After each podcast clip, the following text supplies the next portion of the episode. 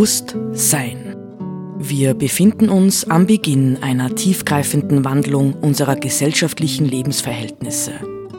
Welche Gedanken und Inspirationen können uns dabei helfen, diesen Wandel zu bejahen und zu gestalten?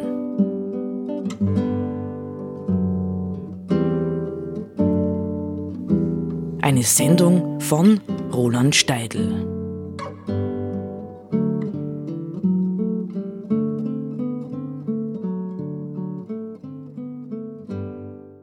Ja, August. August ist noch immer. Die dritte Sendung steht jetzt an, die sich mit der äh, Festrede von Hans Jonas zur Verleihung des ähm, Friedenspreises des deutschen Buchhandels 1987 beschäftigt. Äh, Jonas hat in den ersten beiden, ich kann nur jedem empfehlen, vielleicht diese äh, vorigen Sendungen übers Internet nachzuhören, natürlich. Jonas hat sich mit der Gefahr, ja, mit der Gefährdung äh, auseinandergesetzt, die insbesondere die moderne Technik ähm, für die Menschheit heute schafft. Ähm, und das Spannende ist, das kann ich nur immer wieder sagen, die ähm, äh, philosophische Kulturkritik des 20. Jahrhunderts hat sich interessanterweise immer viel stärker mit der technischen Entwicklung beschäftigt als mit der ökonomischen. Ja, das sollte man einfach mal zur Kenntnis nehmen. Und das Spannende ist, auch bei Hans Jonas äh, und etwa bei Leuten wie Günther Anders, dass man sagen muss, sie hatten eine viel tiefere Wahrnehmungsschärfe, ja, im Blick auf die kritischen Faktoren der Entwicklung, in der wir stehen. Man wird heute mit wenigen Ausnahmen, vielleicht noch bei Byung-Chul Han, kaum mehr Leute finden, die so tiefgründig ja und so klar die Gefahren äh, der modernen wissenschaftlich-technischen Entwicklung reflektieren, wie die Leute, ich sage jetzt einmal, rings um den Zweiten Weltkrieg bis hinauf zu Hans Jonas. Ähm, das zeigt, und das ist mir auch ganz wichtig, ja, äh, zu sagen, dass wir, und das ist ein Argument von Hans Jonas gewesen, das er hier, glaube ich, in dem Vortrag gar nicht verwendet. Er hat immer gesagt, äh, wir sind von der zweiten Natur, die wir selbst geschaffen haben. Und er meinte damit die Technik. Wir sind von der zweiten Natur mittlerweile abhängiger geworden als von der ursprünglichen ersten Natur. Ja, und wer heute ganz allgemein unser Alltagsleben betrachtet, nicht, äh, der wird das feststellen. Fast alles, was wir tun, ist eigentlich ohne Technik gar nicht mehr vorstellbar. Von unseren Mobilitätskonzepten, ob es jetzt öffentliche oder private sind oder sowas, bis hin zu unseren ähm, äh, Kommunikationsmedien und, und, und, und, und. Alles ist Technik, Technik, Technik, Technik, Technik, Klammer auf, mit entsprechendem Energie- und Ressourcenverbrauch. Ja, also an der Stelle hm, und wir sind, das macht's eben jetzt so spannend im Blick auf Hans Jonas, wir sind einfach nicht mehr äh, imstande, diese Dinge wirklich kritisch und substanziell, man könnte auch sagen radikal, das heißt an die Wurzel gehend, zu reflektieren, weil wir immer schon sozusagen befangen sind ja, wir sind befangen als User von alledem und können uns in der Regel gar nicht mehr vorstellen, wie es wäre, wenn wir diesen Gebrauch, ja, wenn wir diese äh, Welt tendenziell reduzieren würden. Ja? Wie wäre das? Und das, deswegen finde ich die Argumentation vom Hans Jonas, äh, natürlich auch von manchen anderen Leuten, doppelt äh, wichtig und bedeutsam, dass wir eben einen geistigen Horizont bekommen, der uns ermöglicht, die Dinge noch einmal so zu betrachten, als stünden wir sehr weit außen. Ich setze fort äh, bei Hans Jonas, nicht? Ähm, vielleicht noch ein Wort. Jonas verwendet verschiedene Begriffe natürlich, äh, die uns befremden. Schon wenn er von Verantwortung spricht, nicht sprechen wir heute noch gerne von Verantwortung. Ich glaube, wir verhalten uns lieber wie verantwortungslose Kinder in der modernen Konsumwelt. Und dann spricht er noch von etwas, ja, er spricht von Pflicht. Sind wir noch imstande, einen Gedanken, ja, einen ethischen Gedanken wie den der Pflicht zu erfassen? Also der Mensch in seiner Freiheit, wenn er sich selbst ernst nimmt, muss, muss bestimmte Dinge tun sonst handelt er tatsächlich unverantwortlich. Ich setze fort mit Punkt 4. Ähm, Da sagt Jonas jetzt, dass sie sich, gemeint ist die Freiheit, Grenzen setzt, ist erste Pflicht aller Freiheit, ja die Bedingung ihres Bestands, denn nur so ist Gesellschaft möglich, ohne die der Mensch nicht sein kann und auch nicht seine Herrschaft über die Natur. Je freier die Gesellschaft selber ist, je weniger also die natürliche Gattungsfreiheit durch die Herrschaft von Mensch über Menschen beeinträchtigt wird, desto evidenter und unerlässlicher wird im zwischenmenschlichen Verhältnis die Pflicht freiwilliger Begrenzung. Vergleichbares nun tritt im Verhältnis der Menschen zur Natur ein. Wir sind freier geworden durch unsere Macht. Und eben diese Freiheit bringt ihre Pflichten mit sich, diesmal allerdings einseitige. Schritthaltend mit den Taten unserer Macht reicht unsere Pflicht jetzt über den ganzen Erdkreis und in die ferne Zukunft.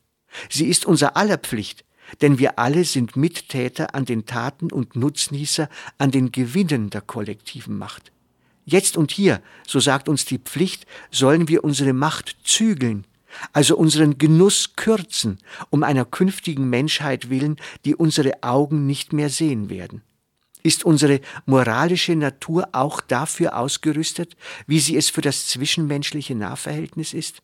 Gerechtigkeit, Achtung, Mitleid, Liebe, Impulse dieser Art, die in uns schlummern und im konkreten Miteinander wachgerufen werden, helfen uns da aus der Enge der Selbstsucht heraus.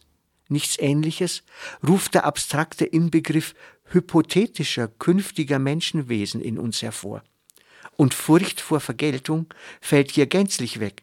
Aber wir haben die Idee der Verantwortung, sind stolz auf die Fähigkeit dazu und das tief in uns angelegte Gefühl dafür, so urtümlich bekundert im Eltern-Kind-Verhältnis, wo es mit seiner Sorge bereits über alle Unmittelbarkeit hinaus in eine gar nicht mehr eigene Zukunft reicht, dies Gefühl zur Idee erweitert, kann die Brücke von der nächsten Ethik zu dem fernen, nur Vorgestellten schlagen, das noch mit keiner Stimme zu uns sprechen kann, von dem aber bekannt ist, dass es in die Willkür unserer Macht geraten ist.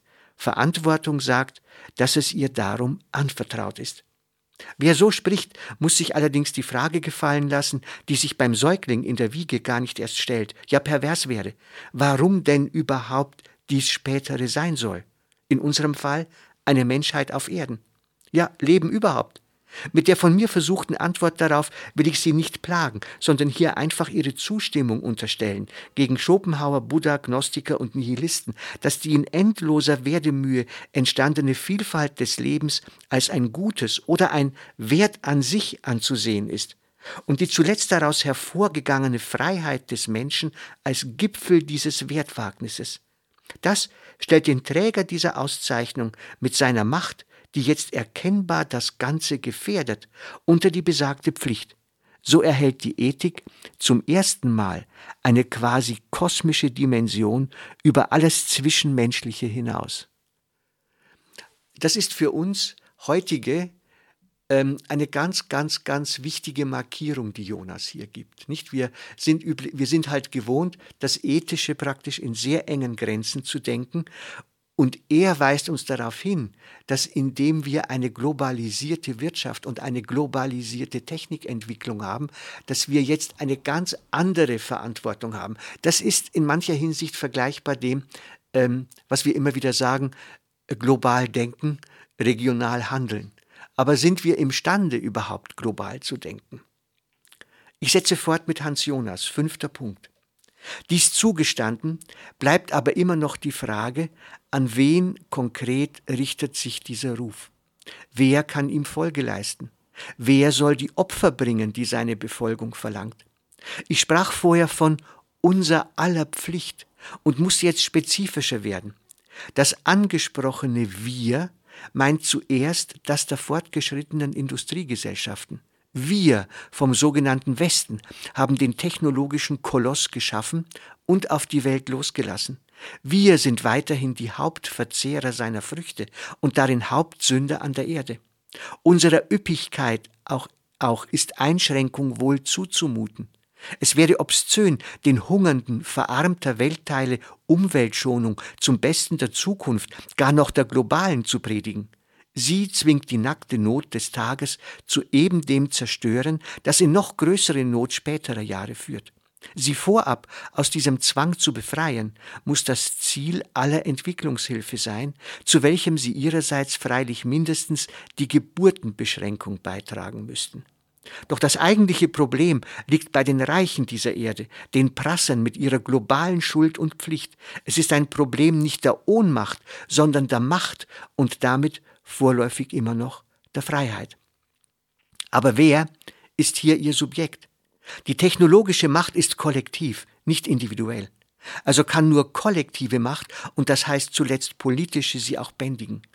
Diese aber geht in den parlamentarischen Demokratien vom Volke aus, das seinen Regierung, seine Regierungen wählt und dessen Willen sie ausführen sollen. Daher ist durch politische Freiheit auch jeder einzelne Subjekt der neuen Pflicht. Aber Mehrheiten entscheiden, und diese werden im Tageslauf der Dinge nicht von selbst auf Seiten selbstloser Fernsicht sein, mit den Verzichten am verwöhnten Jetztinteresse, die sie verlangt. Und doch hängt der Fortbestand der Freiheit selber davon ab, denn sie würde verloren gehen in dem allgemeinen Bankrott, in den die ungehemmte Selbstindulgenz ausmünden muss, also die Nachsicht, die wir permanent mit uns selbst haben. Na, wir wollen keinen Wohlstand verlieren, nicht? Was ich in diesem Zusammenhang einmal vom drohenden Gespenst der Tyrannei gesagt habe, ist mir statt als Warnung als Empfehlung ausgelegt worden, als ob ich der Diktatur für die Bewältigung unserer Probleme das Wort redete. Was ich meinte war, dass in Extremsituationen kein Raum bleibt für die umständlichen Entscheidungsprozesse der Demokratie und wir es dazu nicht erst kommen lassen dürfen. Die ähm, Gattungsfreiheit des Menschen, seine biologische Mitgift, kann nur mit ihm untergehen. Aber die politische Freiheit, eine besondere und geschichtlich seltene Ausprägung davon, kann sich auch wieder verscherzen. Sie würde es, wenn sie die bisher größte Probe aller menschlichen Freiheit für sich nicht besteht. Was sind die Aussichten, dass sie diese bestehen wird? Was ihre möglichen Mittel dazu? Hierzu kann ich nur sehr Unzureichendes sagen und nichts mit Sicherheit, die ja der unvorgreiflichen Natur der Freiheit nach nicht zu erwarten ist.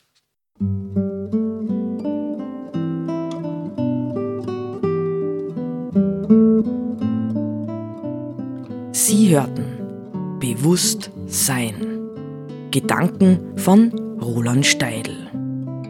Die Musik zur Sendung stammt von Johann Sebastian Bach. Interpretiert von Harald Simada. Diese Sendereihe steht auch als Podcast in unserem Online-Archiv zur Verfügung.